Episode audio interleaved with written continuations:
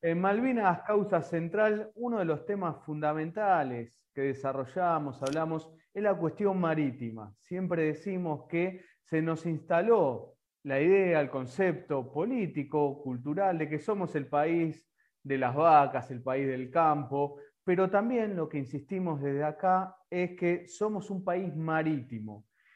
Y para entender que somos un país marítimo, no solo es importante el mapa bicontinental para aprender, ver el espacio marítimo de nuestra nación, sino también hay algo que es fundamental, que es la historia, es la historia marítima que tiene nuestra nación, que es muy importante. En las escuelas generalmente, no quiero generalizar, pero es generalmente lo que pasa, se habla de San Martín. Todos sabemos quién es San Martín. Ahora, el almirante Brown, quizás ahí ya hay más dudas. Insisto, no generalizo, hay excepciones, por supuesto.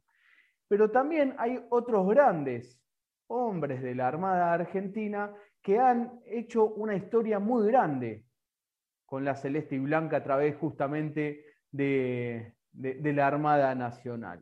Podemos dar un montón de ejemplos, pero hoy vamos a hablar, y es un verdadero honor, un lujo, porque es algo que queremos hacer desde Malvinas Causa Central hace tiempo, que es hablar de nuestra historia marítima. Pero hoy vamos a hablar de un hecho que nos dio el pie para hablar de ello, de un hecho que es histórico, que es la primera navegación que se da la vuelta al mundo con la, celeste y blanco eh, en un buque justamente de lo que era en ese momento las Provincias Unidas. El 12 de julio de 1819, el capitán de navío Hipólito Bullard termina de dar la vuelta al mundo.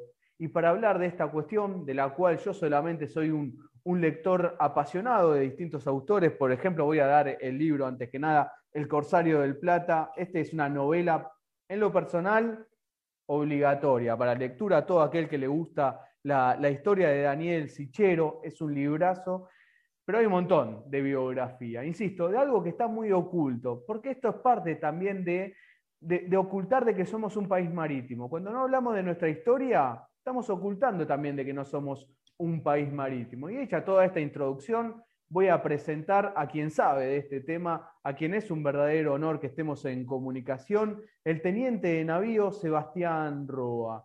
Sebastián, me tomo el atrevimiento de tutearte. Muy buenos días, muy buenas tardes, un lujo, muy buenas noches para quien nos retransmita más tarde o nos escuche más tarde. Eh, un, lujo que estés eh, con Malvinas Causa Central. ¿Cómo estás? Hola Juan, eh, buenos días o buenas tardes.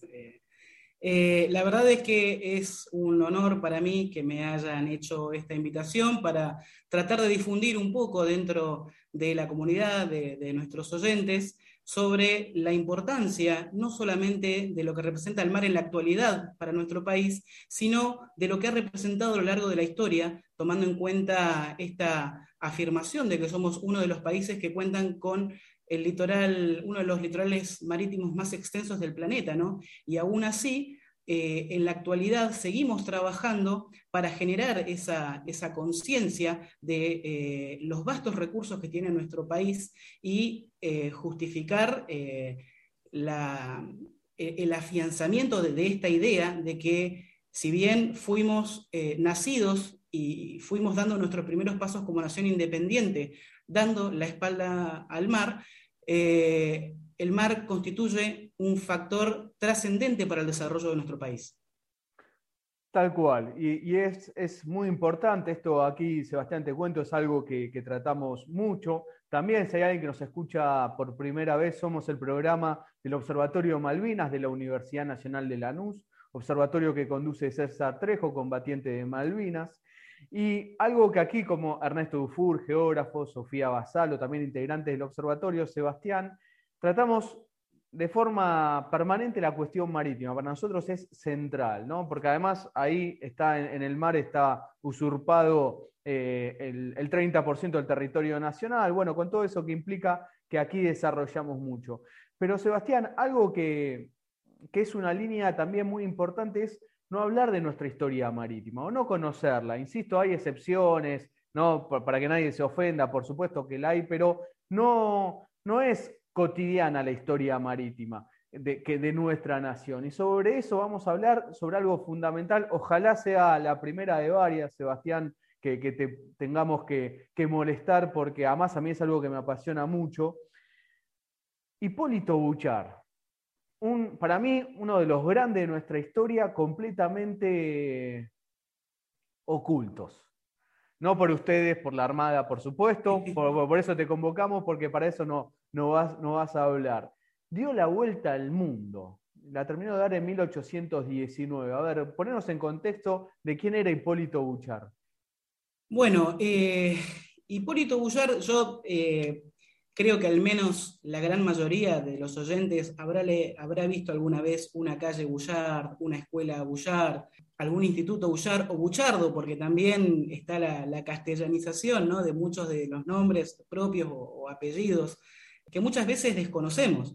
Y realmente Hipólito Bullard tiene una personalidad tan atrapante, tanto desde eh, el estudio de su rol como, como militar, ¿sí? como, como representante de nuestro gobierno ante el exterior, sino también su propia personalidad que fue la que le dio el marco a toda, a toda esa historia que se fue tejiendo en torno a sí. Boullard es un marino de origen francés, ¿sí? Eh, que nació hacia el último tercio del siglo XVIII en Saint-Tropez, en Francia, hijo de un marino o comerciante. Dentro de, su familia llegó a tener cinco, hermanos y eh, existen varias teorías que se fueron sobreponiendo unas sobre otras sobre eh, la fecha de nacimiento. ¿sí? varios autores como Javen, como Uda Hondo en su diccionario biográfico argentino, o Ángel Justiniano Carranza, ponen diferentes fechas sobre su, nacimiento, pero yo voy a tomar como cierta la que le da el doctor Miguel Ángel de Marco, comodoro de, de Marina de la Reserva Naval, que actualmente es presidente del Instituto Nacional Browniano, que es eh, el mes de enero del año 1780, y que de joven, eh, ya eh, en una Europa convulsionada, primero por la, situación complicada en la que se encontraba el antiguo régimen, como ya durante los primeros años de su adolescencia, cuando se da inicio a las guerras napoleónicas, eh, fue teniendo contacto directo con eh, la vida del mar. ¿sí? Su padre, como había dicho recién, había iniciado su carrera, perdón, tenía como profesión eh, mercader o comerciante y también marino. Entonces, él desde muy chico fue teniendo nociones de, de la vida del mar y ya como adolescente comenzó a, integrar, eh, eh, a integrar las, fuerzas navales francesas. Así, hacia principios del siglo XIX, él ya había tenido incursiones no solamente en el Mediterráneo, sino que tuvo su primera llegada eh, a su primer contacto con el continente americano. Y bueno, hacia 1809 aproximadamente llega al Río de la Plata, a Buenos Aires, donde toma contacto con eh, las ideas revolucionarias, simpatiza con esos ideales de libertad que se dan en, estas tierras, ¿no? Y eh, ante el enfrentamiento de ideas que se producen entre Buenos Aires y la banda oriental, tras la caída de la Junta Central de Sevilla, él decide ponerse al servicio del gobierno eh, instaurado en el Cabildo de Buenos Aires en el año 1810. Así es como él toma sus primeros contactos con el gobierno argentino, ofreciéndole sus servicios como capitán y va teniendo no solamente un rol protagónico como marino, sino también que empieza a, establecer esas conexiones, no nos conexiones eh, con los grandes personajes de la época, nosotros hoy, desde, desde nuestra postura actual, quizás se nos dificulta un poco entender que todos esos próceres que nosotros eh, vemos ahora, como te decía hace un rato, en calles, en escuelas, en institutos y demás, eran personas reales que estaban desprovistas en ese momento del bronce. Eran personas, eran hombres con su carácter, con sus relaciones eh, sociales, personales, que interactuaban entre sí y que fueron los que crearon ese, esa patria tan grande y que ellos mismos se, eh, bañaron en bronce. A ver si no quiero no quiero sonar eh, eh, como que estoy tratando de desprestigiarlos, sino todo lo contrario. Eran hombres comunes y corrientes que, dadas sus decisiones y sus acciones, se convirtieron y ocuparon el lugar tan importante que tienen en la historia de nuestro país. Ese es el caso de eh, hombres que nosotros hoy los tenemos en, nuestro altar, como Belgrano, como San Martín, como Brown, o en este caso, como Hipólito Bullar. Inclusive, recuerdo, estamos conversando con el teniente de navío Sebastián Roa, inclusive Sebastián Buchar va a participar en algún momento también de los granaderos. Exactamente. Buchar llega, como te digo, a Buenos Aires en 1809. En el año 1811 va a participar del combate de San Nicolás de los Arroyos bajo las órdenes de Juan Bautista Sopardo y eh, en el año 1812 va a ponerse bajo las órdenes del general San Martín en el regimiento de granaderos a caballo. Eh, participó del combate de San Lorenzo y su actuación fue reconocida por San Martín y su, valentía eh, le, valió poco tiempo después por parte de nuestro gobierno la ciudadanía de las Provincias Unidas del Río de la Plata. Y te voy a agregar algo, Sebastián, y corregime, porque esto recuerdo haberlo leído alguna vez, algo que pasó en, eh, ese combate de, San Lorenzo. Lo que recuerdo es que, y corregime por favor si estoy equivocado, se diría acá, como se dice en el barrio, acá en el conurbano de Buenos Aires, en zona sur, fue el que le robó las banderas, por decirlo de alguna manera, ¿no? el que se, quedó con los estandartes de, los españoles. Exactamente, precisamente ese es el acto más destacado por parte de San Martín para con el gobierno, que es el que eh, una, una de, las, de, las tantas anécdotas que deciden al gobierno a darle nuestra ciudadanía. Estamos conversando con el teniente de navío Sebastián Roa sobre Hipólito Buchar, porque se cumple un aniversario de la vuelta al mundo que va a dar Hipólito Buchar, llevando la bandera creada por eh, Manuel Belgrano, la celeste y blanca. Y en, llega 1809, como nos contás, Sebastián, a partir de ahí se empieza a involucrar en lo que va a ser la, revolución y el camino hacia la independencia hasta que va a quedar al mando de, una nave justamente para hacer esta, esta campaña que, se cumple el aniversario. ¿Cómo, ¿Cómo llega a ese momento? Bueno, en realidad para explicar la, campaña Corsaria al Pacífico hay que retrotraernos un poquito en el tiempo.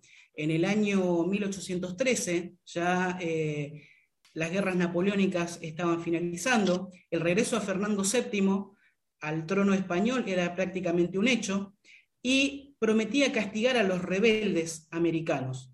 Eso lleva al gobierno, digámosle, argentino a organizar, a ver la necesidad de organizar una escuadra, puesto que eh, el componente naval más fuerte de la región se encontraba en el apostadero naval de Montevideo, que se había pronunciado a, favor del Consejo de Regencia que se había establecido en España y que desconoció Buenos Aires en su momento.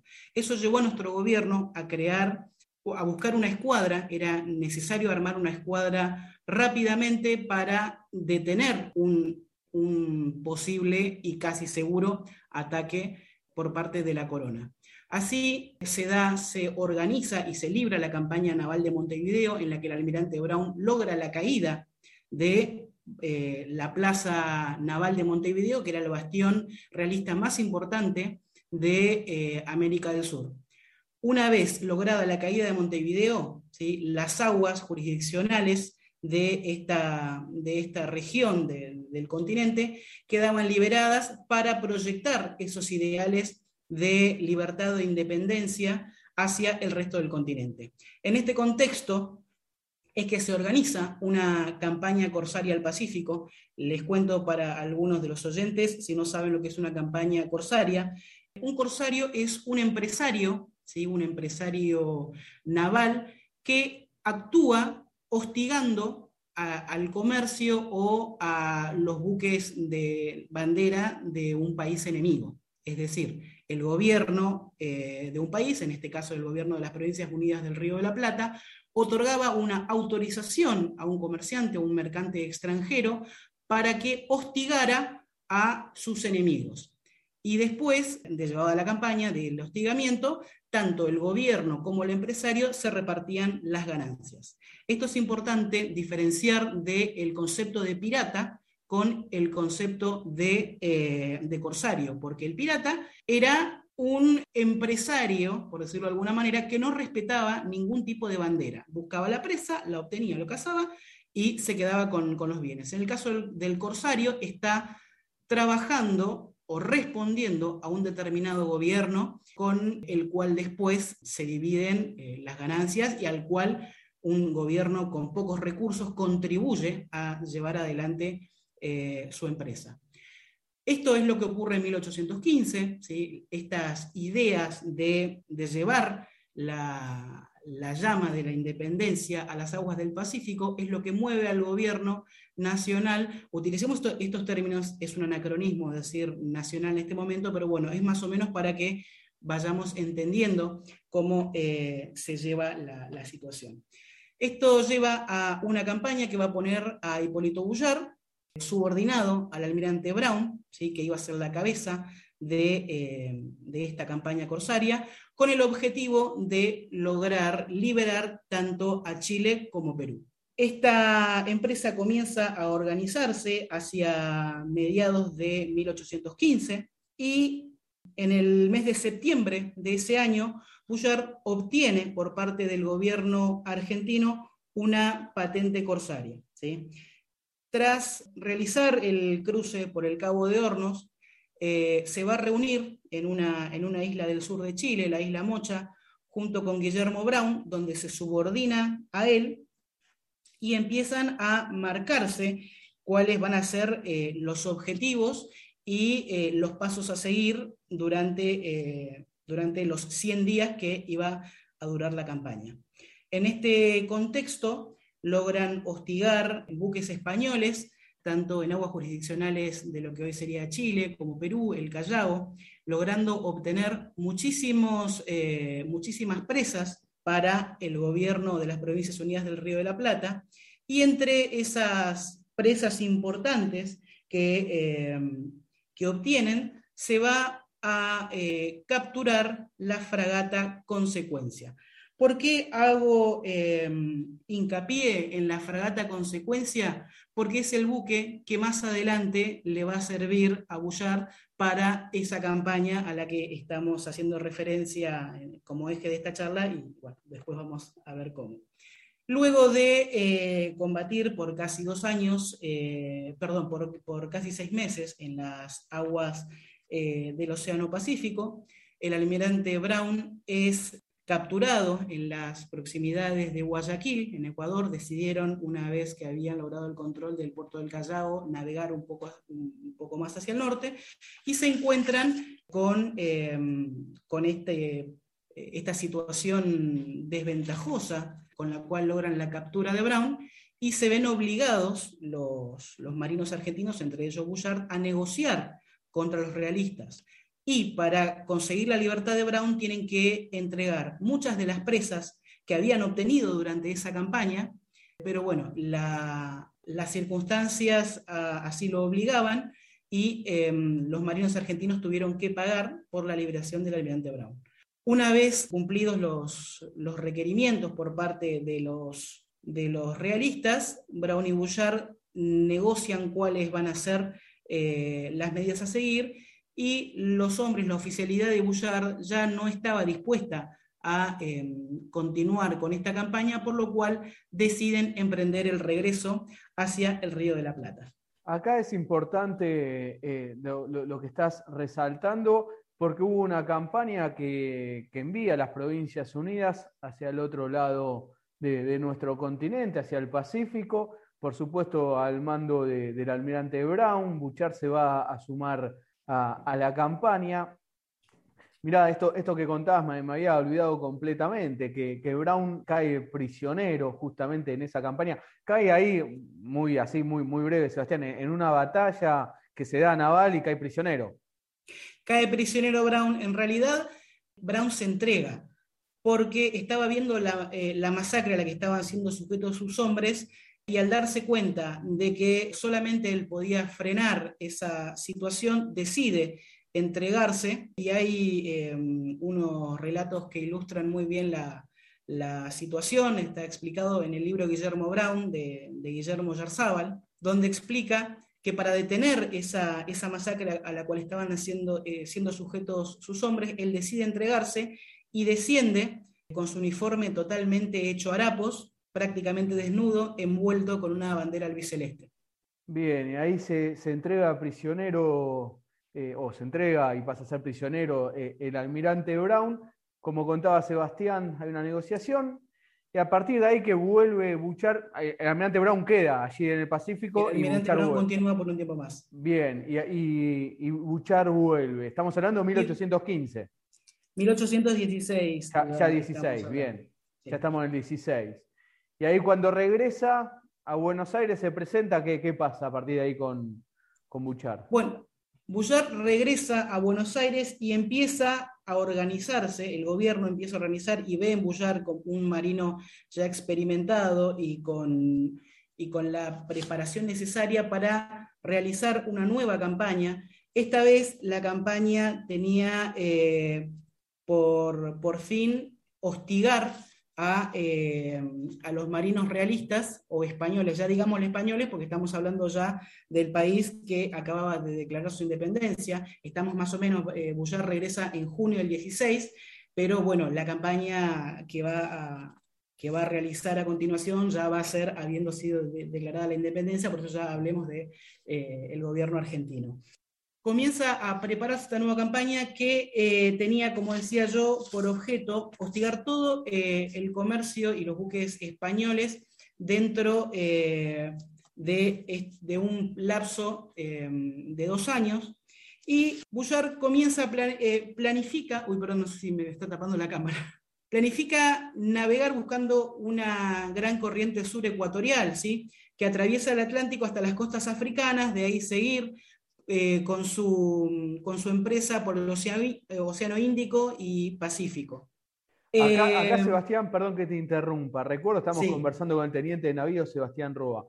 Acá lo que, lo que pasa cuando, antes de, empezar esta campaña es que voy a utilizar este término, Sebastián. Hay como un empresario que pone la plata para que se pueda realizar la campaña.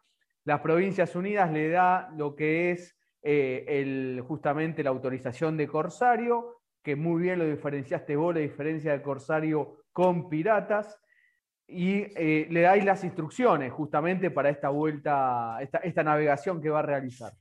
Exactamente. Bueno, cabe aclarar ya que mencionaste eh, la cuestión del corsario, también hay que hablar de que eh, por lo general siempre hay un, armador que eh, apoya al, capitán del barco. En este caso, el, armador que va a tener contacto con Bullard para la campaña que va a realizar eh, a partir de 1817 era un hombre de apellido de Chavarría, que es el que ponía el dinero y realizaba las negociaciones con el gobierno para la realización de, la campaña.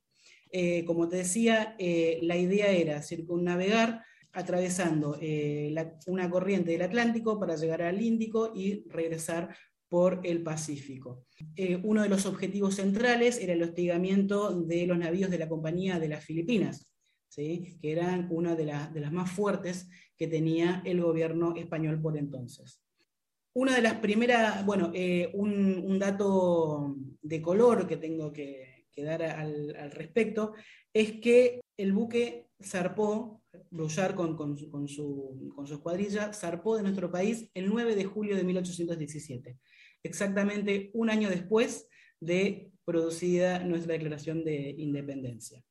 Eh, la primera etapa de, eh, de, esta empresa se da sin mayores inconvenientes, logran llegar hasta el continente africano, en las proximidades de Madagascar, donde eh, auxilia a unos a unos buques em, de, bandera inglesa que habían denunciado la existencia de, buques negreros.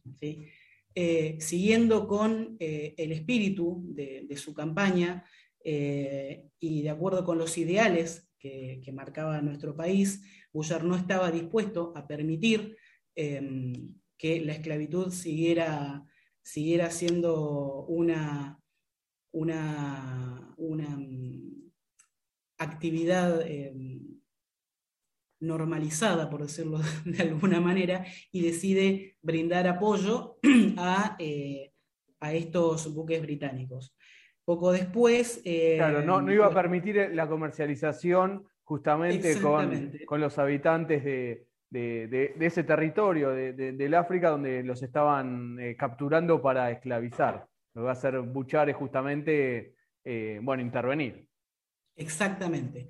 En esta, en esta empresa logra hostigar no solamente a, eh, a los buques eh, españoles, sino también, como, como, en este caso, a cualquiera que estuviera en contra de esos ideales que representaba la bandera celeste y blanca. Si seguimos la campaña, la campaña en sí es muy larga, pero lo que nos, nos queda decir al respecto es que navegó por aguas eh, peligrosas donde eh, no solamente debió enfrentar, enfrentar los peligros del enemigo español, sino también eh, en el caso de ya llegado a la zona de lo que sería el, sudeste asiático, debió enfrentar a, a, piratas, piratas malayos, que eran tan famosos como peligrosos por esa época porque Primero que eran de esa región, conocían muy bien eh, los accidentes geográficos, las corrientes marinas y además los buques en los cuales se movían eran de muy poco calado, mucha maniobrabilidad y estaban muy bien artillados, con lo cual cualquier buque que no tuviera marinos lo suficientemente preparados eran una presa fácil. A todo esto eh, hay que sumar otra, otra cuestión que no es para nada menor, que es la de primero eh, la disciplina a bordo, ¿sí? hoy por hoy el concepto que tenemos de em, la administración de un, marino a bordo de un buque no tiene nada que ver con, la de ese entonces. La gran mayoría se iba haciendo y respondía a, a su comandante sobre la marcha, porque, como mencionábamos al principio, somos una nación que nació con una conciencia más terrestre que marítima, con lo cual y eso también explica la presencia de marinos como Bullard o, de Brown ¿sí? en, nuestras filas. No teníamos nosotros oficiales navales. Nuestros oficiales eran todos de ejército y los que se fueron formando eran en muchos casos oficiales del ejército que embarcaban. ¿sí? Eso en el caso de la oficialidad. En el caso de la, de la tropa, de los marineros, pasaba lo mismo. ¿sí? Muchos eran o provenientes de otros países o eran marinos inexpertos, improvisados, eran hombres de tierra que eran subidos a un barco, con todo lo que ello eh, implica. Hay un cambio muy grande de eh, lo que es eh, el estilo de vida y la vida, los que conocen la, la, vida del mar, entienden que es muy difícil mantener la disciplina a bordo. Entonces eran muchos de los problemas con los cuales debió enfrentarse Bullard durante su empresa, eh, ya habiendo transcurrido casi un año, ¿sí? después de... Los, motines en los buques era algo, algo frecuente. Era una moneda corriente y solamente lo los podía contener un capitán con un carácter fuerte, que de hecho era una de las características principales de Bullard, que después vamos a ver eh, más adelante en qué, en qué deviene ¿sí? este, este carácter férreo que tenía Bullard, además de, de, su personalidad fuerte, era un hombre era un hombre robusto, era un hombre bien impuesto, eh, grande, ¿sí? y lograba contener el control o la disciplina de su buque, tanto a través de sus oficiales como eh, por el propio ejercicio de su mando. Pero hago esta, este, esta excepción o, este parate para tratar de explicar lo difícil que es mantener la disciplina en, eh, en una unidad, en un buque, en estas circunstancias.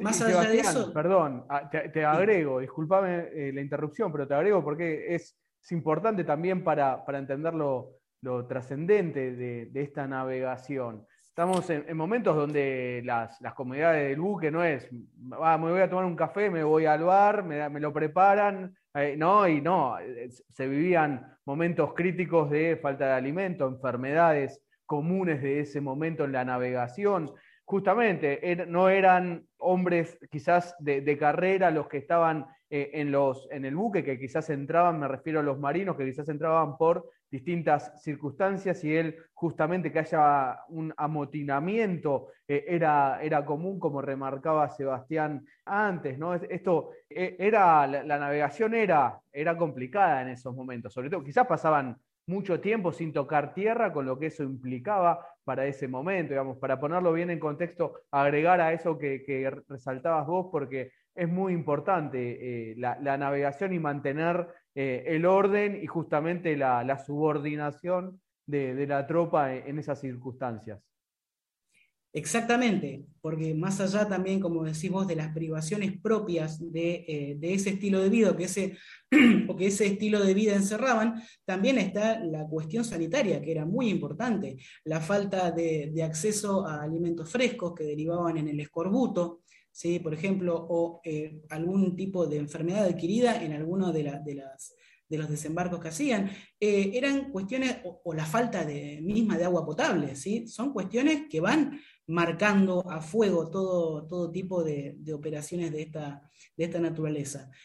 Más allá de, todas estas limitaciones o imposiciones que se fueron dando, la campaña de Bullard fue cosechando éxito, fue hostigando ¿sí? al comercio eh, y a los buques eh, de guerra españoles eh, durante su travesía por el Océano Índico y ya sobre las costas del Pacífico.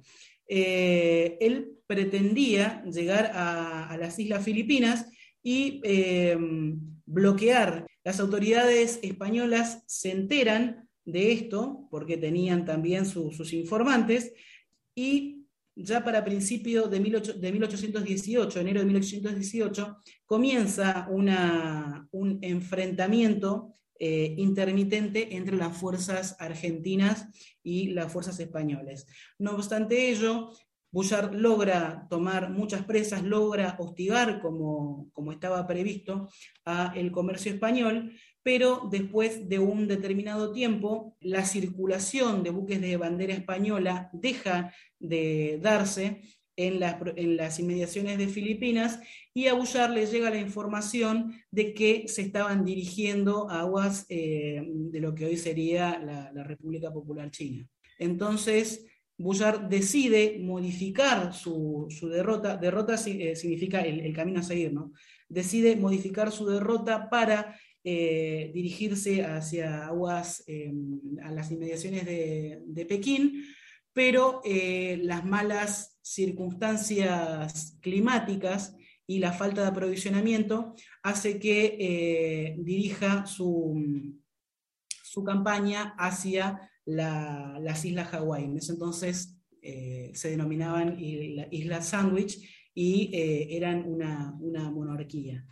Llegando a las Islas Hawái, se toma contacto, la, plana mayor de Bullard toma contacto con los lugareños que, bueno, en el intercambio de, mercadería, intercambio pacífico de mercaderías y demás, eh, le hacen saber a Bullard de que había un buque de bandera española que se encontraba fondeado en, las islas.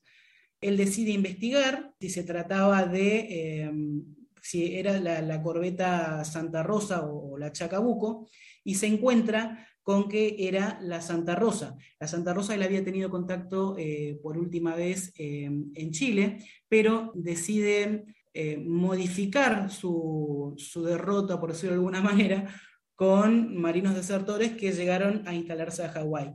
Yo estimo que por ese entonces, en el momento en el que decidieron desertar e irse a Hawái, jamás se imaginaron que se iban a encontrar tiempo después con un marino argentino que les iba a, obligar a rendir cuentas. Que eh, eran marinos, perdón, eh, eran justamente que pertenecían a lo que había sido la campaña de, Brown. Exactamente, eran marinos revolucionarios que en lugar de, cumplir con su, con su cometido habían desertado. Como te digo, con tanta mala suerte que el lugar más recóndito del planeta al cual habían ido se encontraron con un oficial eh, de lo que, sería, lo que diríamos hoy la Armada Argentina. Más allá de eso, el, capitán Bullard decide entrevistarse con eh, el rey de Hawái, el rey de las Islas Sándwich, el rey Kamehameha I, y em, le exige, o le solicita, mejor dicho, la devolución del buque. Lo que afirma este monarca es que él, él, había adquirido formalmente el buque, había pagado por él, y entonces entran en una negociación, ¿sí?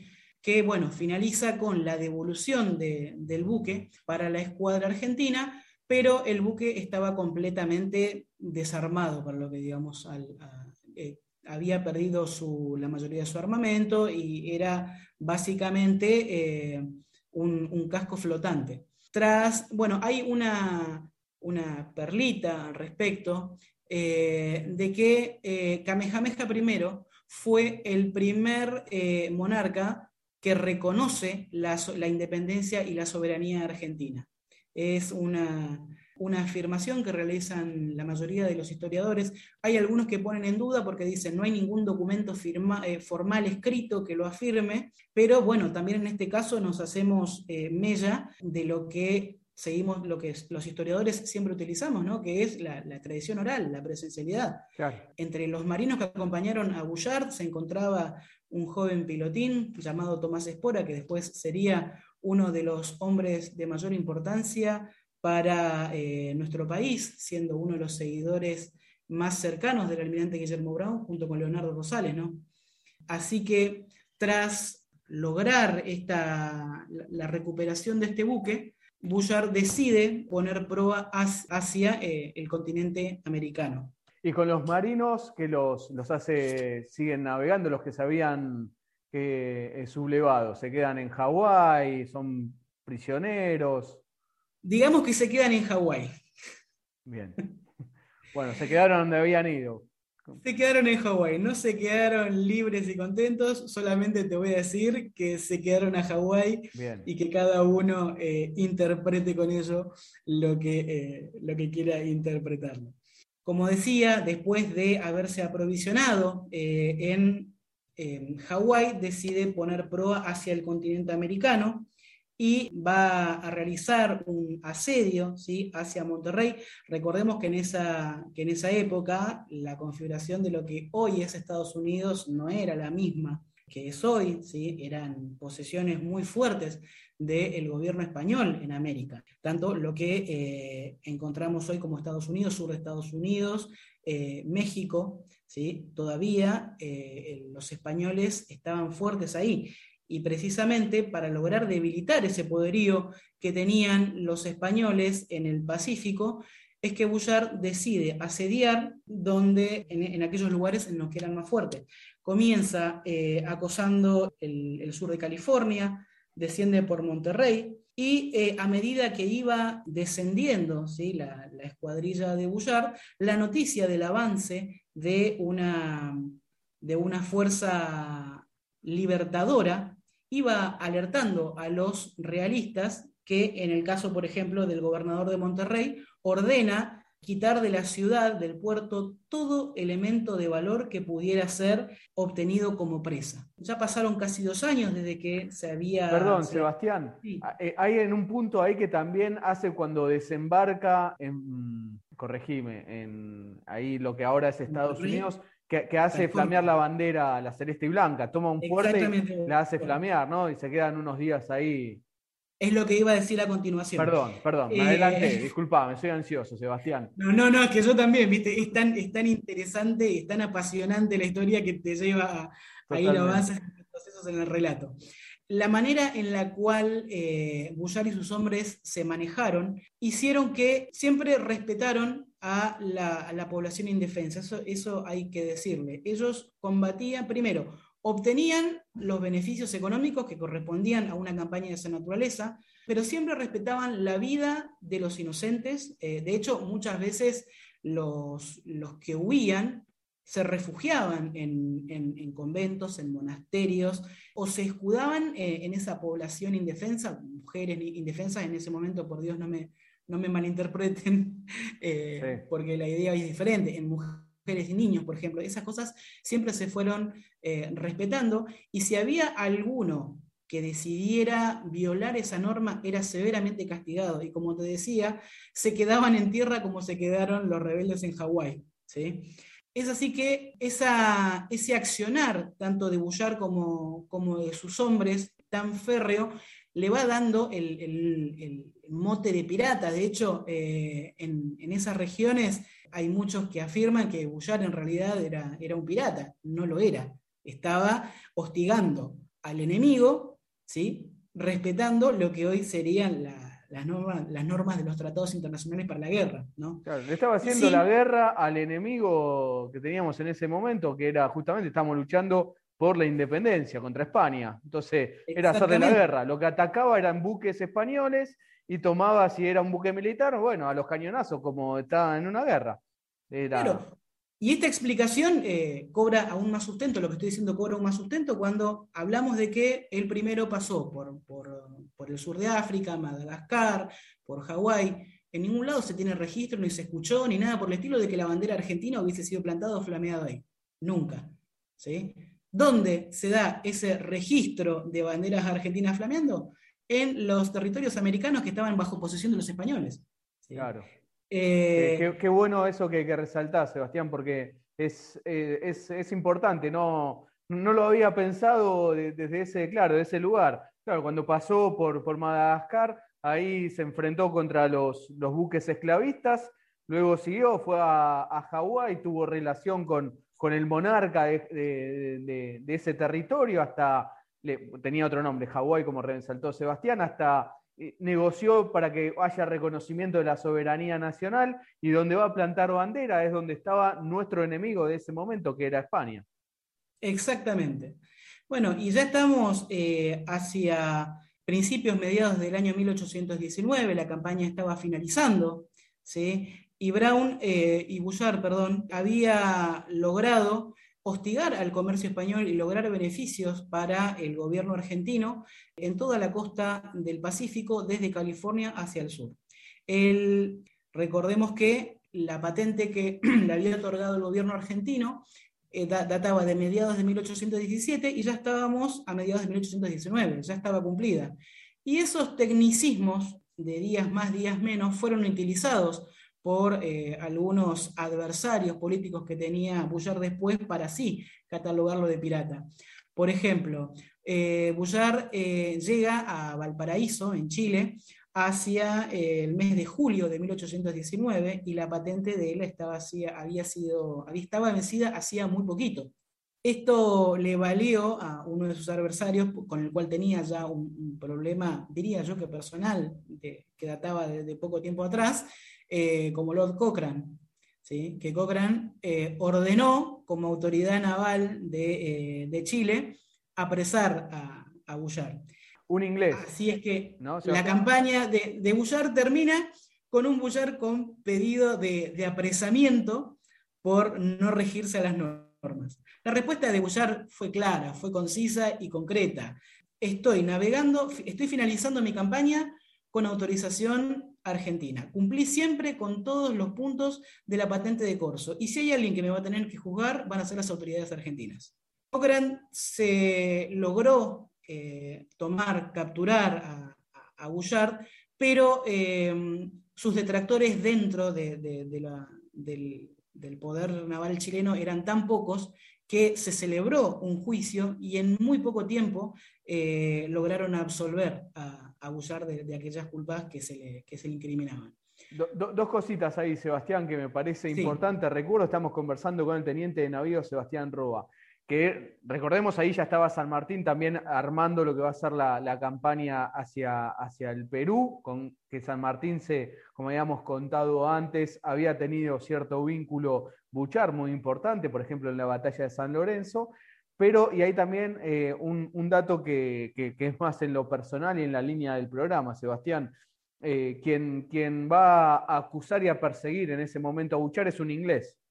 Exactamente. Quería dejar ese dato para después que todos tomen, tomen sus. piensen para adentro. Yo quería dar ese dato nada más, Sebastián. Listo, perfecto. Sí, vuelvo, vuelvo sobre, sobre este tema diciéndote lo mismo o recordando lo que dije hace un rato lo de que los militares profesionales en América eran un continente muy joven, ¿sí? la mayoría de la oficialidad era, era extranjera, franceses, ingleses o en algunos casos norteamericanos, pero la oficialidad de los comandos... sí, David Hewitt que quien hizo la bandera en la, provincia era Estados Unidos. Era algo muy, muy normal, que, que los marinos sean, eh, pasen a ser como contratados, entre comillas, o a pasar a, brindar servicios en los países revolucionarios. Era algo completamente habitual. Pero justamente en Chile ahí estaba, había un inglés, ¿no? Que, bueno, que es el que captura a, a Buchar. Eh, y esto que venís contando vos, Sebastián, sí, perfecto. Bueno, en este contexto es que finaliza su campaña eh, con la, Argentina, pero no la vida como marino de Bullard. Bien como decías vos hace un rato, eh, la relación que tenía San Martín con eh, Bullard era tal que Bullard no dudó en seguir los, los designios del propio San Martín. y acá quiero detenerme en, un punto, yo había hablado de un armador, de un, tal Echeverría, que era el que eh, brindaba los recursos económicos a Bullard para realizar su campaña. En este momento, eh, Echeverría decide volver a Buenos Aires, Bullard ya, estaba casado, tenía su esposa, tenía sus hijos eh, en Buenos Aires, pero él decide continuar prestando servicios a la causa. Echeverría iba, iba con Buchar en la navegación. Echeverría, claro, Echeverría decide, una vez eh, producido lo de Valparaíso, decide volver a Buenos Aires y Buchar decide seguir eh, la, estela de San Martín hacia el Perú. Eh, escribe una, carta muy sentida para, su esposa, con quien hacía muchísimo tiempo no estaba, pero le dice que tiene que seguir con, con la causa. De hecho, eh, le pide por favor Echeverría que, Echeverría que con, la, que con el dinero que le correspondía a él por su campaña, que se lo entregara a, su familia. Eh, y él, como te digo, decide, decide continuar con, esta empresa. Así es que tiempo después, Bullard eh, va a ser uno de los primeros oficiales, uno de los primeros comandantes de la Marina del Perú que creó el general San Martín, ya como protector del Perú, y em, él no va a volver nunca a Buenos Aires, no vuelve a ver a su familia, y a pesar de haber brindado servicios tan valiosos a la causa americana, no, no obtuvo un rédito, un rédito económico, sí el, rédito eh, que se le da a los hombres importantes en la historia, ¿no? pero él muere em, en Perú, como te decía, no volvió nunca a nuestro país en el año 1837, ¿sí? Eh, y muere em, asesinado ¿sí? por uno de los esclavos, que, eh, uno de los empleados, digamos, que trabajaban para él, porque eh, ese carácter que, que, te contaba hoy tan, tan tan fuerte, tan duro que él tenía a bordo de los buques, lo acompañó toda su vida. ¿Sí? Y no era fácil de comprender para el que no estuviera eh, acostumbrado a la dura vida de, los buques. Entonces él finalmente muere en una, en una de sus propiedades eh, en Perú en el año 1837, si no me equivoco, eh, los primeros días de enero, si no me equivoco, el día 4 de enero. Y hay un, dato más solamente para destacar, que justamente en un momento, porque San Martín después con el marino que había eh, encarcelado a Buchar, también San Martín va a tener conflictos, hasta que en un momento San Martín le da luz verde para que lo enfrente, y de la misma manera que acá en el barrio diríamos que Buchar le robó la bandera a los españoles, siguiendo el lenguaje del barrio, le podríamos decir, Buchar corrió al inglés justamente de Perú, en, porque, bueno, dice la historia que no, le quiso dar combate cuando Buchar lo fue a, confrontar. Salgo del lenguaje popular y vuelvo al historiador, teniente de navío Sebastián Roa, que también termina ahí medio en conflicto con el inglés.